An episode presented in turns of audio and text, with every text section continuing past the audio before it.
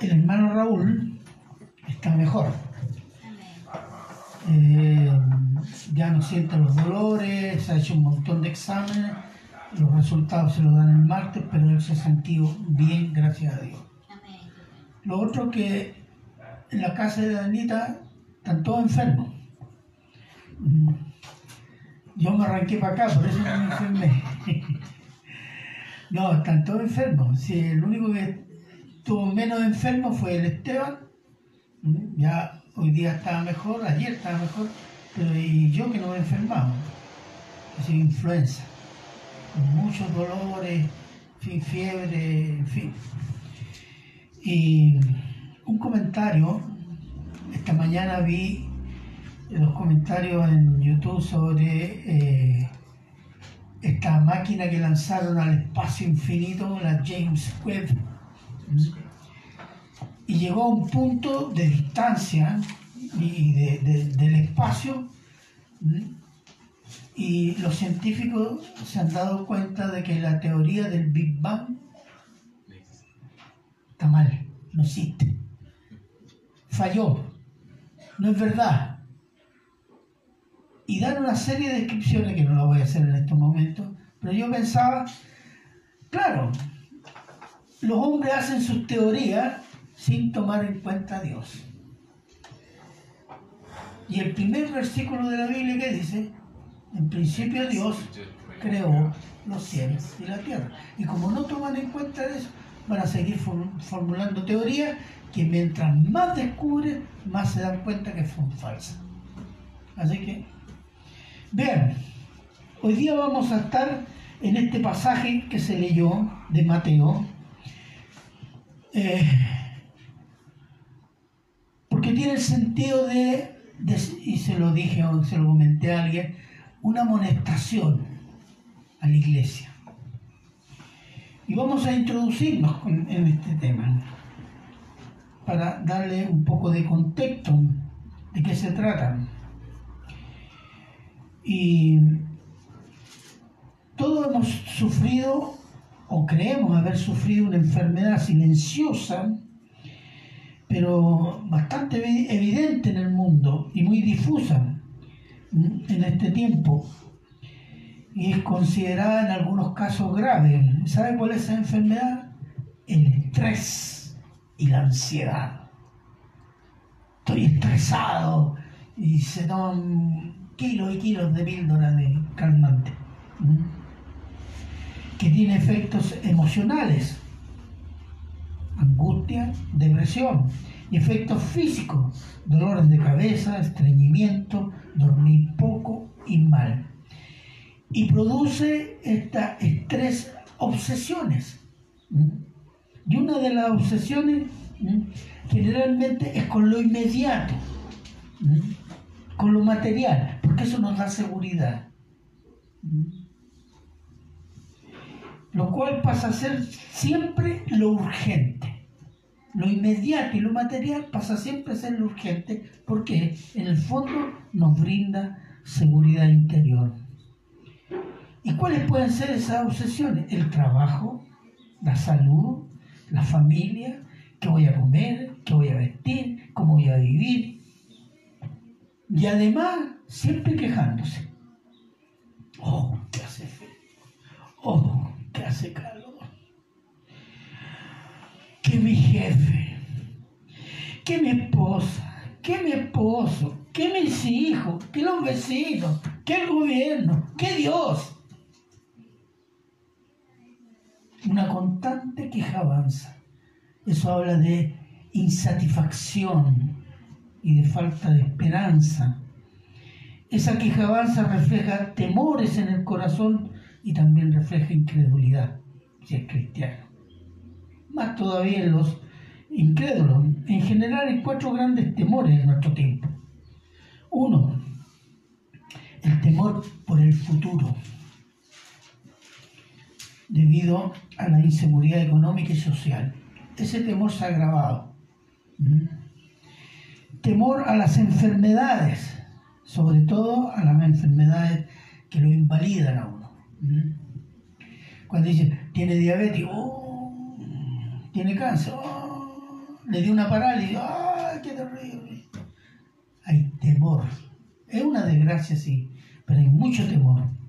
Temor a la vejez. Es así, ¿qué voy a hacer? Voy a depender. ¿Quién me va ¿Cómo, ¿Cómo voy a hacer? Hay gente que dice, no, ante eso yo me suicido. Me mato. El hecho de depender de otras personas los aterroriza.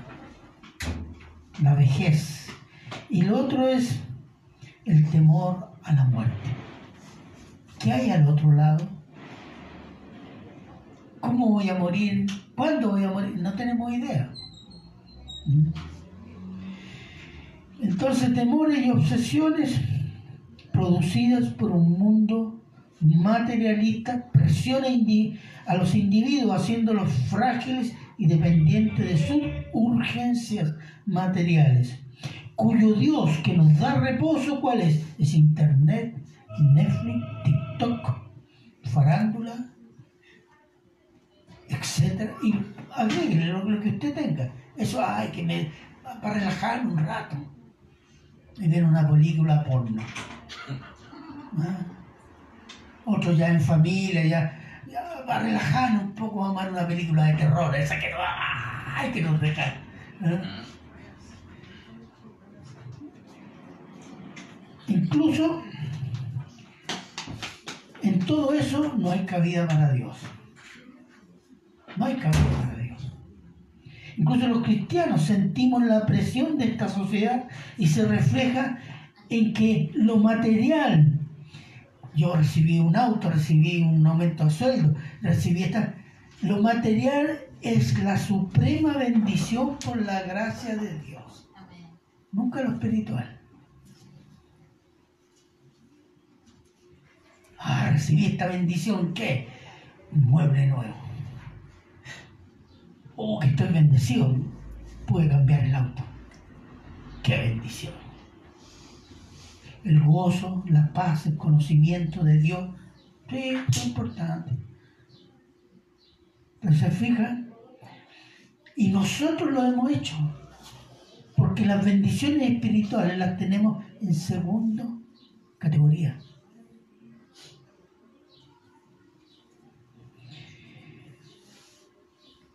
Entonces, son poco apreciadas o secundarias. Así hay cristianos que están muy ocupados en sus cosas personales y materiales, de la familia, eh, pero despreocupados de las cosas de Dios. Y aunque de palabra se dice que Dios, el Señor, Jesús es lo más importante, así digo, ¿no? Sí, el Señor es importante, ¿no? En mi vida los hechos reflejan que Dios es una prioridad secundaria. ¿Y qué se puede notar en esto? Lee todos los días su Biblia y la medita. Ora más allá de la urgencia cuando anda apurado. Se busca el don que el Espíritu Santo le dio para servir en la iglesia?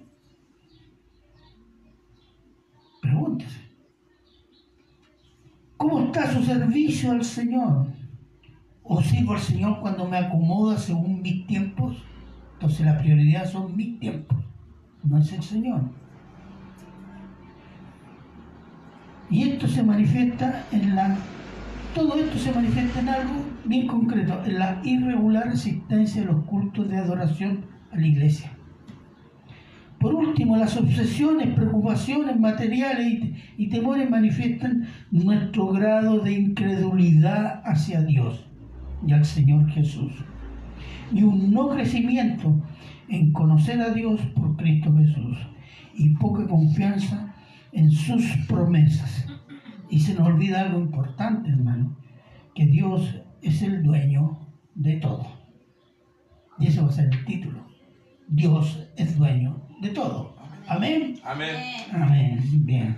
Vamos a estar en Mateo 6, 25 al 34. Miren, y vamos a orar. Padre bueno, eterno y misericordioso Dios, bendiga Señor su palabra las enseñanzas que podemos extraer de su palabra para la gloria de su nombre. Disponga nuestros corazones y que el Espíritu Santo haga la obra para que podamos, Señor, eh, ser obedientes y honrar a Jesucristo y a nuestro Padre Dios. Gracias, Padre. Se lo agradecemos en Cristo Jesús. Amén. Bueno, me acordé de los científicos porque. ¿Escuchan? Sí. No, déjenlo. ¿Por qué estaba pensando en eso? En que Dios es dueño de todo. Incluso de cómo hizo la creación. Dios es dueño de su creación. Toda su creación y todo es todo. No queda nada fuera. ¿Se entiende? Él es dueño de la tierra, el mar, el aire, la vegetación, los minerales, los insectos, los virus, los microbios, los animales, los seres humanos, de sus almas, es dueño de sus vidas, sus necesidades materiales y espirituales y de su muerte. Dios es dueño de todo.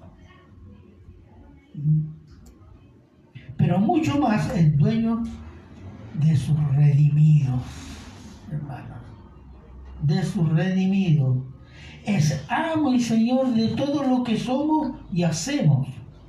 El apóstol Pablo siempre que titulaba su escrito, decía, soy siervo de Jesucristo, significa esclavo de Jesucristo, llamado a vivir para Cristo. En la antigüedad, hermanos, los que tenían esclavos tenían el deber de mantenerlos, alimentarlos, darles salud, les daban una esposa a los hombres y una esposa a las mujeres para que reprodujeran más esclavos. Tenían que mantenerlos para que fueran efectivos, por decirlo así, y tener esclavos de nacimiento. Nuestro Dios, por medio de Cristo, nos ha hecho sus amados esclavos. ¿O no? Algo pasó nos ha hecho sus amados esclavos, ¿o no?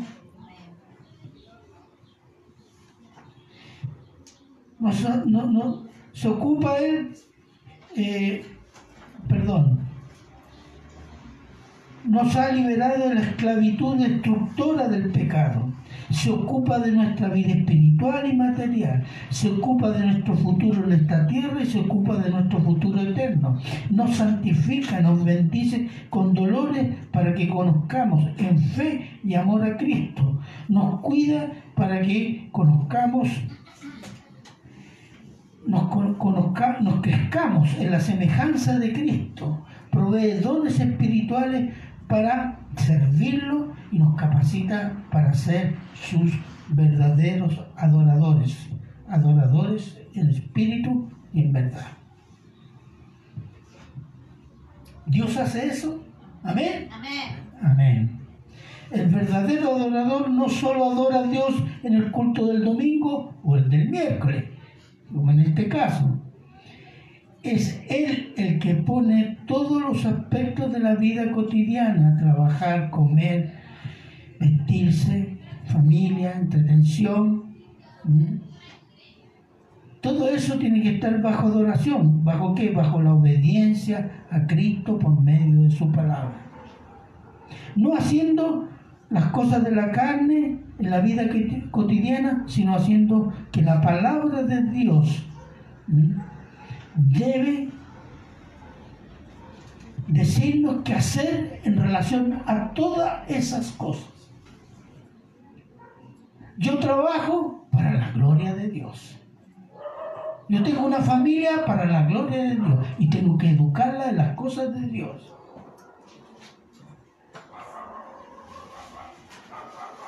Yo tengo una casa para la gloria de Dios. ¿Cómo te puede servir esta casa, Señor? ¿Cómo te puede servir esta familia? ¿Cómo te puede servir mi trabajo? ¿Cómo te puede servir mis vecinos?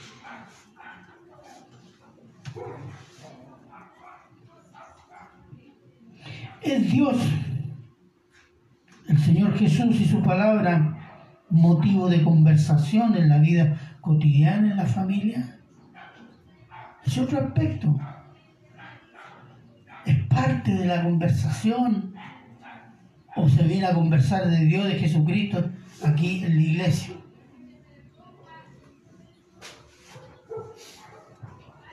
El verdadero adorador es sometido a Dios en todos los aspectos de su vida diaria porque tiene la confianza de que Dios, nuestro amo, dueño y Señor, provee todo lo necesario para cada cosa. Provee lo necesario para cada cosa, lo material y lo espiritual. Veamos Salmo 37, 25.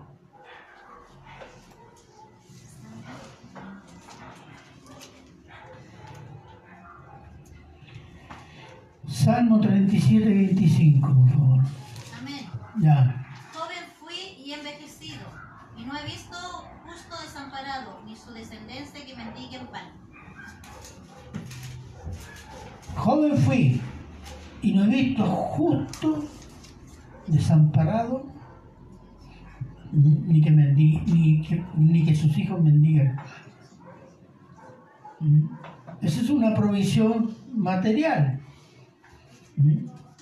¿Acaso Dios permite que sus hijos en Cristo Jesús mueran de hambre? No. Yo no sabía de cristianos muertos de hambre, a menos que estén en la cárcel y los dejen morir los perseguidores. Aún así Dios provee de alguna manera. Si no quiere que muera.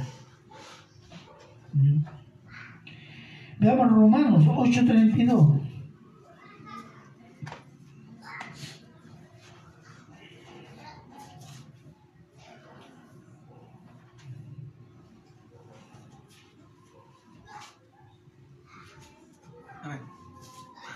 No escatimó ni a su propio Hijo, sino que lo entregó por todos nosotros, ¿cómo no nos dará también con él todas las cosas? Si no escatimó, si no se reservó su Hijo, sino que nos lo dio y con él nos da todas las cosas. Si nos dio su Hijo, que es lo mejor, ¿cómo no nos va a dar lo demás? Del punto de vista espiritual, ¿cómo no nos va a dar perdón constante? De su Hijo y las promesas de vida eterna. Pero eso implica también cosas materiales, porque, claro, no nos prometió a nosotros el reino, que vamos a ser los, los ¿cuánto se llama? Los gobernadores privilegiados del reino. Somos ciudadanos del cielo, eso sí ciudadanos del cielo, vamos a estar en el reino y participar del reino. Pero Dios se preocupa también en esta circunstancia de cubrir nuestras necesidades. Si con Cristo nos dio lo espiritual, ¿por qué no nos va a dar lo material que necesitemos? No, no lo que nos guste. O lo que pensamos que necesitamos. Porque a veces nosotros pensamos, sí, yo tengo un auto del año pasado, necesito un auto del año. ¿Por qué? No se sabe por qué. Pero es una necesidad. Pero a lo mejor Dios dice, no, no es necesidad. ¿Mm? Entonces, si entendemos y creemos que, que, que, así es, que el Señor provee de todo para sus hijos, ¿Mm? Entonces, ¿qué tenemos que hacer? Mateo 6, 25. Por tanto os digo, dice, no os afanéis por vuestra vida, no habéis que habéis de comer o que habéis de, de beber, ni por vuestro cuerpo que habéis de vestir, no es la vida más que el alimento y el cuerpo más que el vestido. Nos preocupamos de las cosas materiales, pero no nos preocupamos de nuestra vida en el sentido amplio y de nuestro cuerpo en el sentido más amplio. Tenemos techo, no, pero es que yo quisiera una casa mejor. ¿Se fija? Entonces, ¿cuál es el mandato? No os afanéis. Fíjense que nos lo dice, por tanto os digo, no, no os afanéis, por favor. ¿No dice así? ¿No? En esta Biblia no lo dice así. Pero parece que en algunas Biblias de los hermanos sí lo dice. No os afanéis si quieren. No os afanéis si tienen ganas. No os afanéis si no tienen ganas. Parece que esa Biblia dice eso. Y en el versículo 31, ¿qué dice? De nuevo, no os afanéis o que beberemos, no afanéis diciendo qué comeremos, qué beberemos o qué vestiremos. Dos veces aquí el mandato. Porque es un mandato. Tengámoslo en cuenta. No es una opción. No es si a mí me parece. Afanarse es pecado entonces. ¿Por qué? Porque no creerle a Dios es no creer en su promesa y sentirse seguro en lo que yo hago para promover mi vida material y, y familiar. Y por eso yo trabajo como trabajo, vivo como vivo, porque yo estoy seguro de lo que yo hago sin tomar en cuenta a Dios. Porque no le creo a Dios, no es que lo dice. No, pero el domingo voy al culto. Si tengo tiempo. Si tengo ganas. Si no estoy muy cansado después de trabajar toda la semana. Entonces, ¿cuál es la prioridad? Yo. Mi problema. Mi obsesión. ¿Mm? El afán y la ansiedad es preocupación. ¿Qué es la preocupación? Pre antes ocuparse. Es ocuparse antes de algo. ¿Antes de qué? ¿Mm? Ocuparse de algo antes que suceda, antes que llegue. Ah, es que soy previsor. Mire, en la ansiedad es la ansiedad y el afán, la extrema preocupación por cosas que no pueden suceder aún, pero aún no suceden y estamos conscientes que no tenemos capacidad de resolverlo.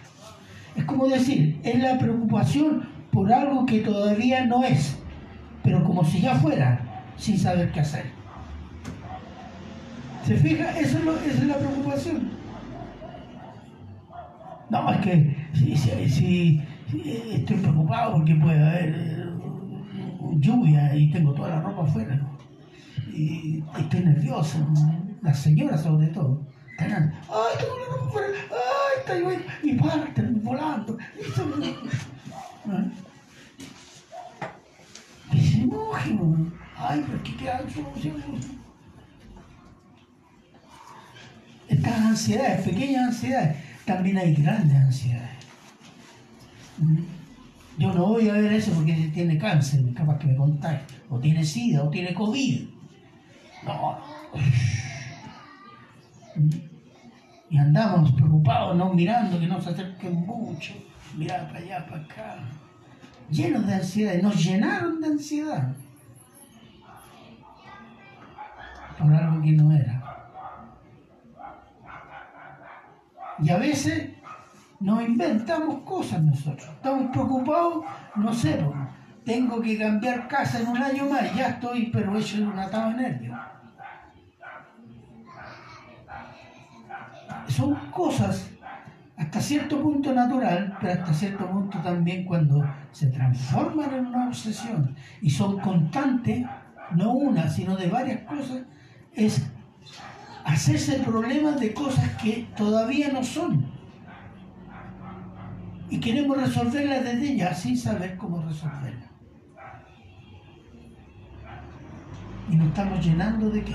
Ansiedad, preocupación, afán.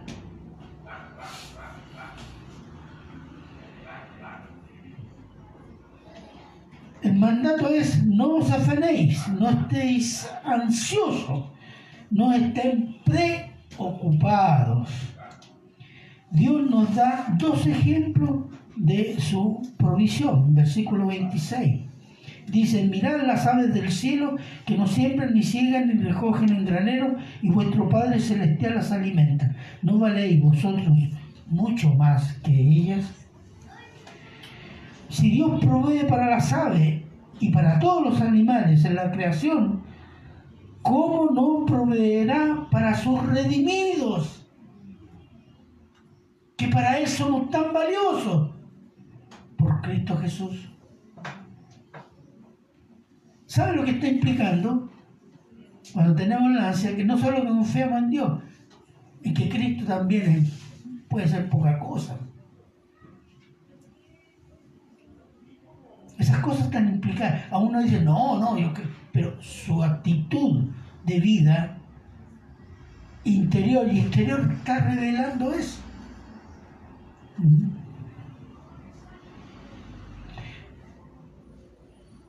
¿Cómo no proveerá para su redimido lo que ellos necesitan respecto al vestido, respecto al alimento, respecto al techo para vivir, a la familia, los afectos?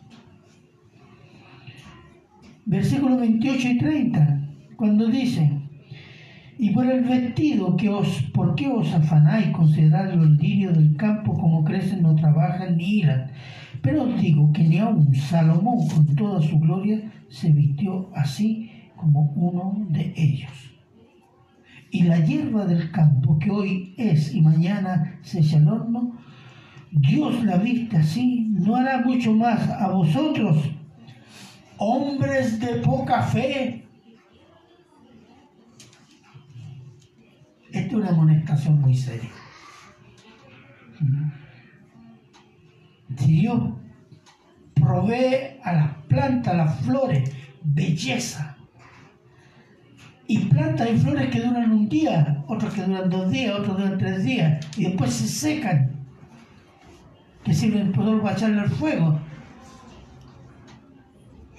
No nos va a dar, va a dar aquello que necesitamos en todos los aspectos, incluso belleza, por decirlo así, a sus redimidos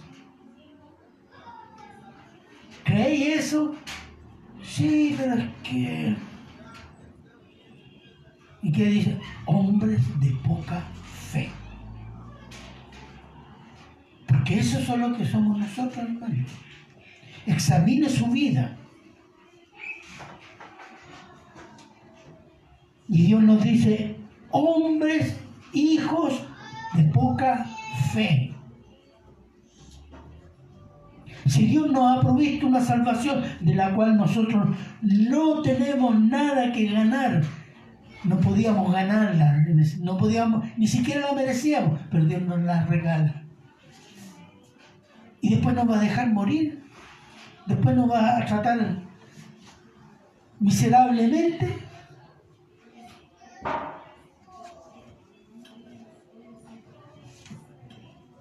Eso es lo que pensamos.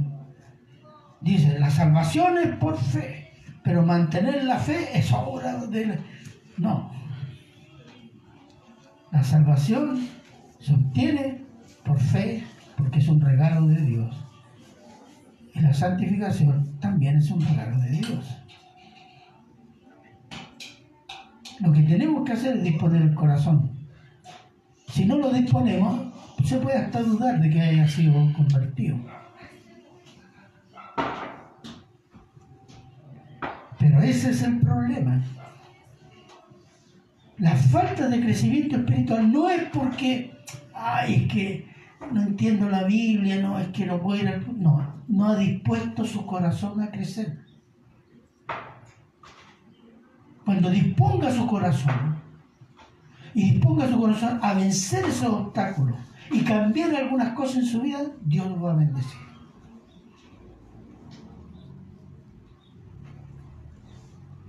Pero siempre estamos, es que ahí este problema.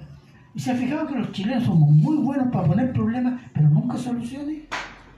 Vamos a hacer eso, sí, pero es que hay un problema, que esto, que lo otro, ya, casi no se puede hacer. Vamos a hacer esto otro, entonces, ah, no, es que acá a Dios le estamos diciendo lo mismo. Y por eso esta amonestación, hombres de poca fe, hijos de poca fe.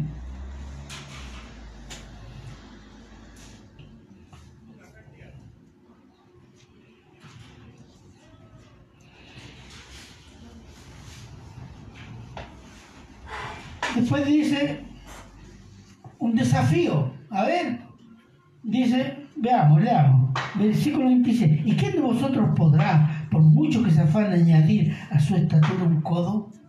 ¿Sabe cuánto es un codo? 45 centímetros.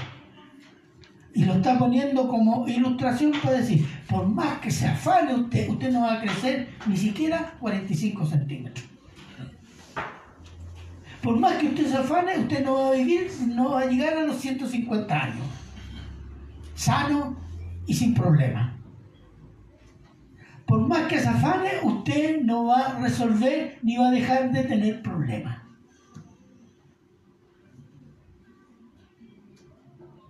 ¿Entiende? El afanarse ya es un problema para su vida, para los demás y para Dios. Entonces, si es así, entonces ¿cuál es la solución? ¿Cuál es la solución? Dios mío, dame la solución. Aquí está la solución. Versículo 33, ¿qué dice? ¿Quién lo puede leer? Más buscad primeramente el reino de Dios y su justicia, y todas estas cosas os serán añadidas. Amén. Buscad el reino y su justicia, y todo lo demás que necesitan les será agregado.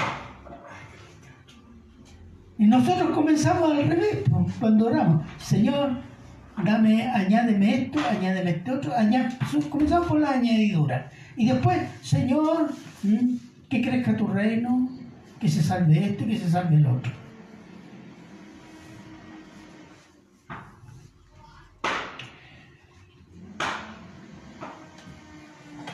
Nosotros a veces somos como los gentiles. Los gentiles decimos, tienen ídolos de yeso, dioses inútiles. Y es verdad, nuestro Dios no es de yeso y no es inútil pero lo tratamos como tal. Porque estamos priorizando, porque nosotros hacemos esto. Eso me da seguridad. Y no estamos confiando en el Señor.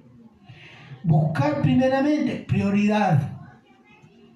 El reino de Dios, el reino de Dios, el gobierno de Dios, por medio de qué? De su Hijo Jesucristo, el reino mesiánico el reino y su justicia, su santidad, su santidad, perdón, su rectitud moral.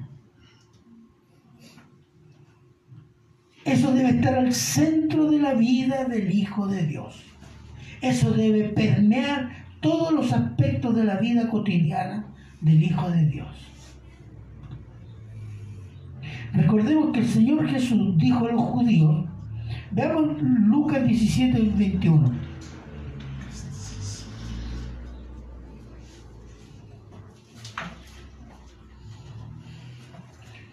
Lucas 17 al 21.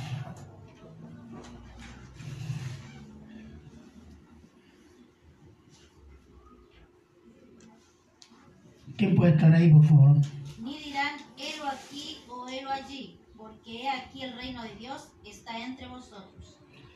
Exactamente. Los judíos le decían, el reino será así, el reino será así. No, le dice, el reino está en medio de vosotros. ¿Por qué? Porque Cristo, el Rey, estaba en Israel, estaba en medio de ellos. Entonces el reino está presente. ¿Mm? Ahora, si Cristo está en nosotros, debido a la fe en Cristo, por el poder del Espíritu Santo, Cristo vive en cada cristiano. Entonces estamos en el Rey. Estamos en el reino en términos espirituales hoy día. ¿O no? Somos del reino. Tenemos lo principal del reino de Dios. ¿Qué cosa? El rey. Por medio del Espíritu Santo.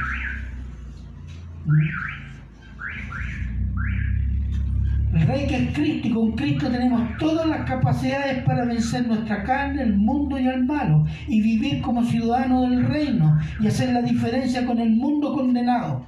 Buscar el reino de Dios y su justicia es vivir practicando los mandatos del reino, obedeciendo a Cristo por su palabra, oración constante, servicio fervoroso, adoración permanente, arrepentimiento y humillación y dependencia de Dios. En todo ello integrado a la vida cotidiana. ¿Por qué? Porque somos ciudadanos del reino, somos ciudadanos del cielo. Porque tenemos a Cristo por medio del Espíritu Santo. ¿Mm? Integrado a la vida cotidiana, en el trabajo, en el vecindario, pero también en la iglesia, hermano en la iglesia, que es el lugar del crecimiento espiritual, de la comunión con los hermanos, el servicio de Dios y la adoración del cuerpo de Cristo. A Dios Padre. La instancia de adoración de la iglesia es el culto, hermano.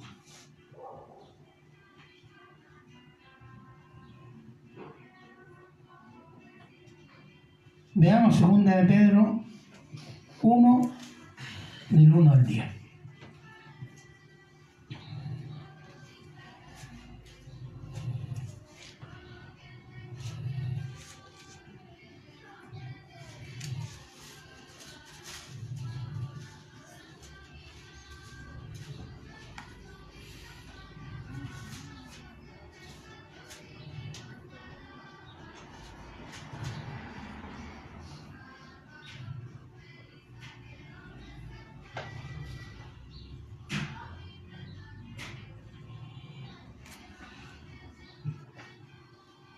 Segunda de Pedro, capítulo 1, del 1 al 10.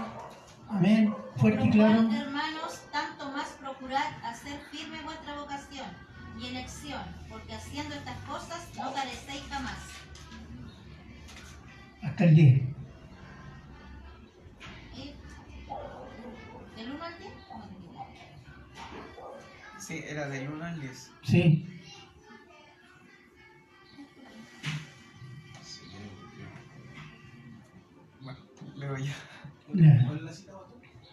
Segunda de Pedro, capítulo 1,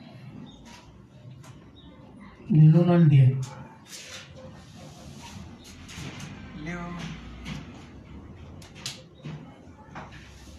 Simón Pedro, siervo y apóstol de Jesucristo, a los que habéis alcanzado por la justicia de nuestro Dios y Salvador Jesucristo, una fe igualmente preciosa que la nuestra gracia y paz os sean multiplicadas en el conocimiento de Dios y de nuestro Señor Jesucristo. Como todas las cosas que pertenecen a la vida y a la piedad nos han sido dadas por su divino poder, mediante el conocimiento de aquel que nos llamó por su gloria y excelencia, por medio de las cuales nos ha dado preciosas y grandísimas promesas para que por ellas llegaseis a ser participantes partícipes de la naturaleza divina, habiendo huido de la corrupción que hay en el mundo a causa de la concupiscencia. Vosotros también, poniendo toda diligencia por esto mismo, añadid a vuestra fe virtud, a la virtud conocimiento, al conocimiento dominio propio, al dominio propio paciencia, a la paciencia piedad, a la piedad afecto fraternal, y al afecto fraternal amor. Porque si estas cosas están en vosotros y abundan, no os dejarán estar ociosos ni sin fruto en cuanto al conocimiento de nuestro Señor Jesucristo. Pero el que no tiene estas cosas tiene la vista muy corta, es ciego, habiendo olvidado la purificación de sus antiguos pecados, por lo cual, hermanos, tanto más procurad eh, hacer firme vuestra vocación y elección, porque haciendo estas cosas no caeréis jamás. Fíjese, todas esas cosas son dadas por Dios por medio del Espíritu Santo. Si no las estamos cultivando, está reflejando que no estamos creyendo, que no somos convertidos.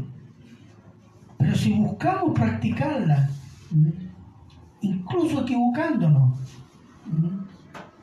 pero nos da crecimiento, ¿qué dicen? No caeréis.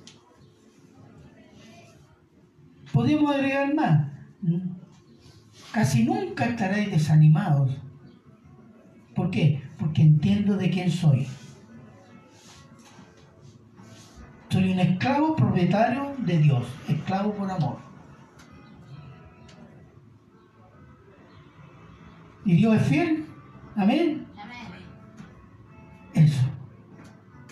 Si yo estoy practicando esas cosas que Dios me ha dado por medio de la fe en Cristo, el poder del Espíritu Santo, no caeré, no me desanimaré, siempre me levantaré. ¿Tenemos esa, esa práctica? Y si no, quiere decir que hemos olvidado, por decir, no hemos sido convertidos. Nos seguimos preocupando de que de otras cosas. Miren, hermano, todas estas cosas, versículo 33, siempre de, de Mateo 6, la segunda parte dice, más buscar primeramente el reino de justicia y todas, todas, subraye todas estas cosas os serán añadidas. Todas. Alimento, bebida, vestido, techo, familia, afectos, compañía, todo lo que necesita el ser humano para vivir en esta tierra os será añadida, agregada. ¿Para qué? Para que vivamos para la gloria de Dios. Obedeciéndolo y buscando el reino y su justicia. ¿Y por qué? Porque somos sus hijos y esclavos por amor a Dios. Él es nuestro amo, Señor y Padre, que provee todo para que glorifiquemos su Hijo, su reino y su persona. Salmo 127, 1 y 2.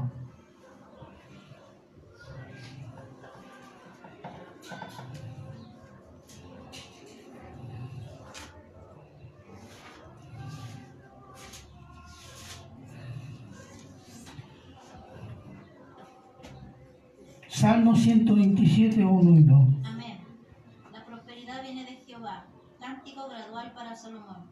Jehová no edificará la casa, no edificaría la casa.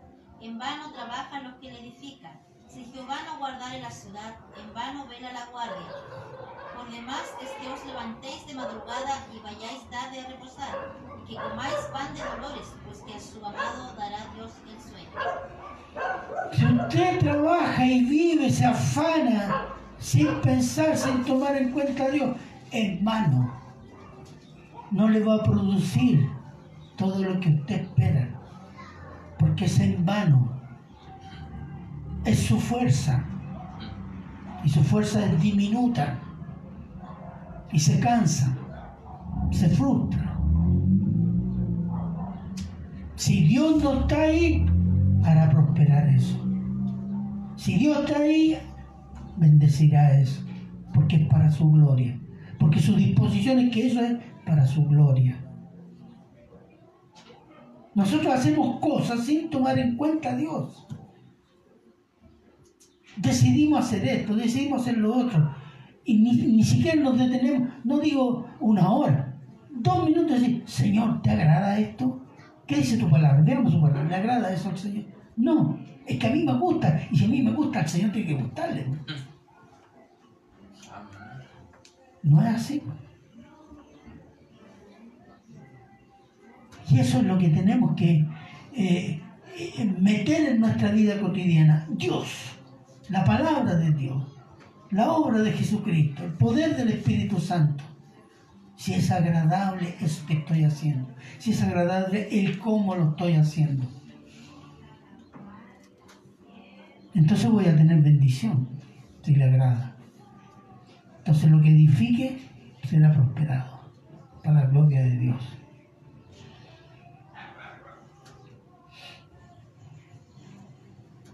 Entonces el afanarse y el preocuparse sin tomar en cuenta a Dios para nada es no creerle a Dios, hermano. Y la incredulidad es pecado a los ojos de Dios, aunque usted no lo sienta así, hermano. Es que no, es que mira, es que tengo este problema, yo no siento que es pecado, no se me importa, no lo siento, pero para Dios es pecado. Y el reflejo de ello, como voy a repetirlo, que la ida al culto es una opción. El culto de adoración estamos hablando. Y esto muestra que la vida espiritual la obediencia a su palabra en la vida diaria y cotidiana es pobre o escasa.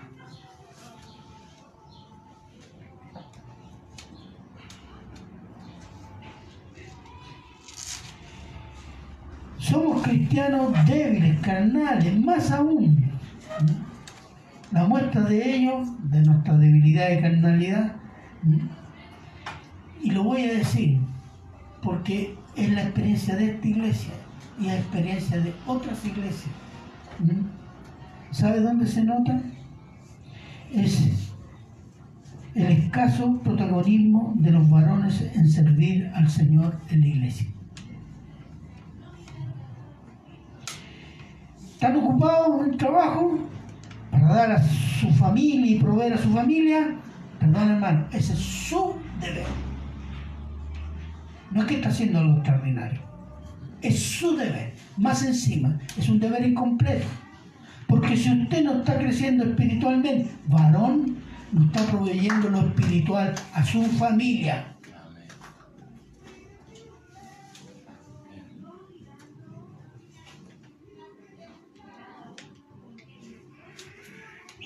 Está proveyendo lo que su familia necesita, que no es solo techo, pan, comida, abrigo, leche, café, carne, arroz, tallarines, etc.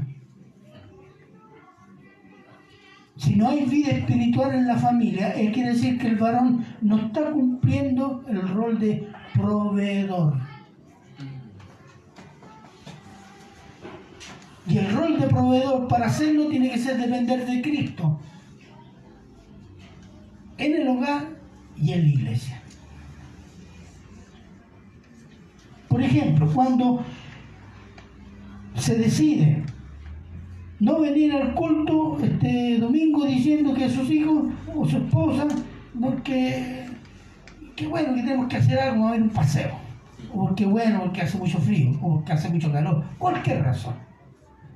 ¿Qué le estamos diciendo a los hijos? Que Dios y la iglesia no son tan importantes. Así lo captan. Y después digo, ¿por qué mi hijo no, no quiere ir a la iglesia? Bueno, porque usted le enseñó eso. Que hay cosas más importantes que Dios y que la iglesia. No, pero es que yo le... No, pero se lo demostró con ejemplo.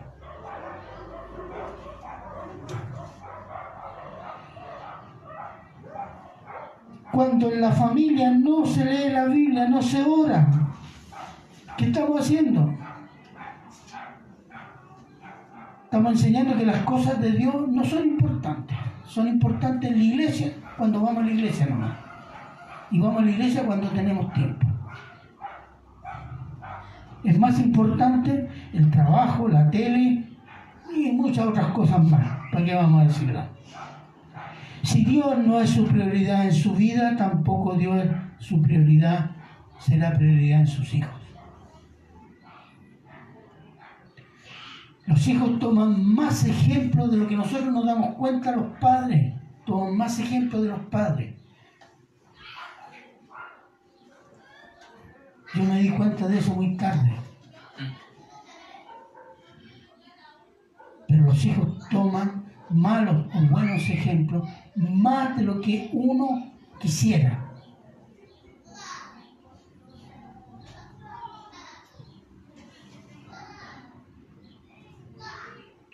Así que aunque no lo sienta como pecado, perdón hermano, el resultado es que para Dios es pecado y en sus hijos será pecado.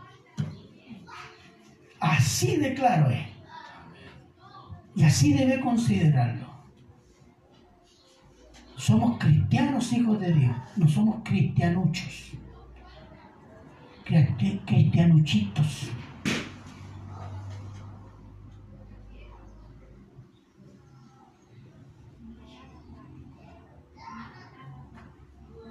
Porque sus hijos siempre van a tener el mismo argumento, que hay cosas más importantes en su día que hacer, que ir a la iglesia, que leer la Biblia, que orar, que conocer a Dios. Y el ejemplo lo tomaron de quién? De los padres. Sus hijos no son creyentes porque usted padre, usted madre es creyente, porque viene a la iglesia. No. Pero usted padre, usted madre tiene el deber y son llamados a proveer ejemplo, testimonio y enseñanza de Cristo a su familia. Eso es claro. No voy a citar los versículos del Antiguo Testamento, los conocen, Deuteronomio 6 y en Efesios, cría a tus hijos en la amonestación de Netflix. No, en la amonestación del Señor. Versículo 34. Y dice, así que no os afanéis por el día de mañana, porque el día de mañana traerá su afán. Hasta basta a cada día su propio mal. No os afanéis por el día de mañana, por el futuro en general. Ocúpate de lo que hoy tienes, lo que hoy estás viviendo, lo que hoy Dios te ha dado. Ocúpate de eso hoy. El futuro trae sus propios problemas. Cada momento tiene sus propios problemas. No le agregue problemas que aún no llegan. Preocúpese los que tiene ahora. Los otros cuando lleguen llegarán. Y Dios proveerá también. Así como está proveyendo ahora. ¿No? Amén. Amén. Dependa de Dios, siguiendo el ejemplo de su Hijo Jesucristo. Jesucristo dijo, yo hago todo lo que mi Padre hace. Literal.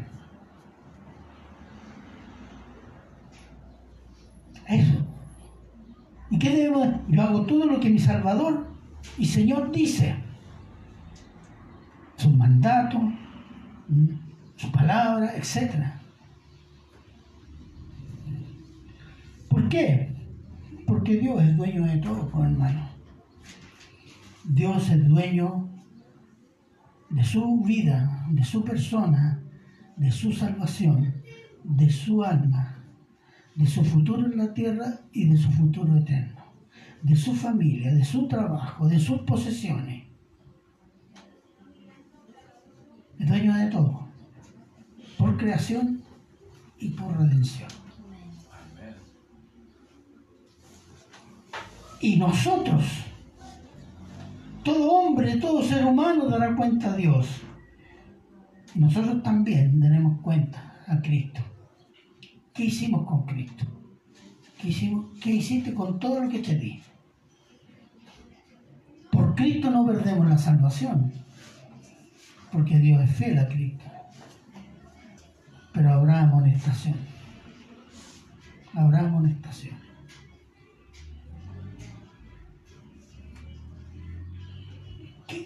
Qué, piensa usted que va a decir? Hijo, yo te di esto y tú. No, es que usted no sabe la señora, la mujer que me dio. Estamos como Adán. Usted no sabe nada cómo era mi mujer. O mi marido. Usted no sabe nada. No, no sí sabe, Señor. ¿Por qué no acudiste a mí? ¿Por qué no practicaste los dones que yo te di? No, es que no tenía tiempo. Dios nos ha dado todo, hermano. puede sentirlo, sino que tiene que creerlo por fe. Vivimos por fe, no por vista. Y si usted lo cree, practícalo y lo va a comenzar a ver. Porque el que cree verá. Esa es la máxima del cristianismo. El que cree verá. Amén. Amén. Amén. Hay cosas que nosotros tenemos que hacer. Todos nosotros.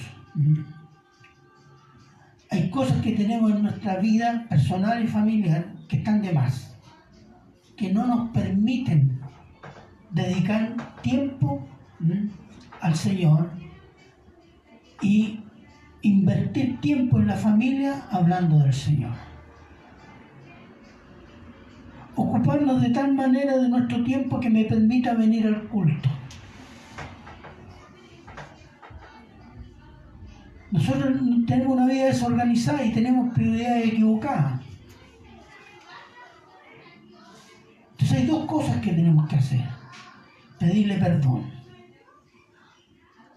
Y segundo, si le vamos a pedir perdón, significa que tengo que cambiar algunos aspectos de mi vida.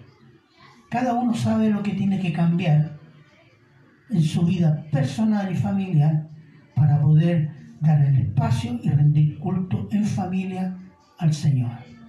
Y organizarse de tal manera que venir contento y lleno de gratitud a alabar, a adorar al Señor en el culto. ¿O no? Póngase de pie entonces vamos a hablar. Amén. Amén.